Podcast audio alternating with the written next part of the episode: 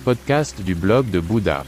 Le bouddhisme au quotidien, la pleine conscience dans la vie de tous les jours. Bonjour et bienvenue sur Bouddha Blog, mon podcast avec des valeurs et avec un contenu plus profond. Votre canal pour les thèmes bouddhistes, la pleine conscience et la méditation. Je m'appelle René et je suis très heureux que vous soyez là. Pendant de nombreuses années, j'ai vécu dans un temple en Chine, j'ai été ordonné moine, j'ai étudié les arts martiaux et la philosophie du prince indien. C'est pourquoi j'ai créé ce podcast. Veuillez visiter mon site web, vous trouverez l'accès en bas de la description de ce podcast.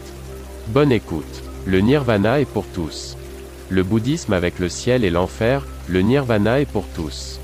Dans la culture occidentale, nous pensons en termes de paradis et d'enfer. Le repas était divin. Vivre avec ma femme, c'est l'enfer pur, ou le paradis sur terre. Nous connaissons parfaitement la signification de ciel et enfer. Mais que signifie ciel et enfer pour un bouddhiste? D'un point de vue bouddhiste, il n'y a ni ciel ni enfer, car cela présuppose déjà une pensée, une classification des choses en bon ou mauvais, en mauvais ou juste. En tant que bouddhiste, il faut regarder les choses, mais ne pas les juger. L'ego prend les décisions à notre place, mais la voie du Bouddha a été de faire taire l'ego, de ne plus avoir à supporter tout le temps l'ego qui jacasse. Ne pas juger, mais accepter les choses et les gens tels qu'ils sont, vivre dans le maintenant et l'ici. Le nirvana est l'état de néant, la pensée et l'évaluation sont terminées, l'ego qui jacasse s'est tu, il n'y a plus de moi, rien n'existe. Je suis au nirvana lorsque je n'ai plus de désir, lorsque je ne ressens plus de limites. Le nirvana, c'est le paradis, et l'enfer dans le même pays, dans le même esprit.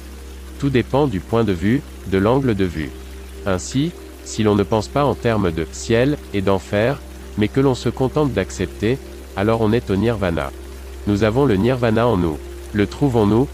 Le destin ne prend pas CE qui n'a pas été donné.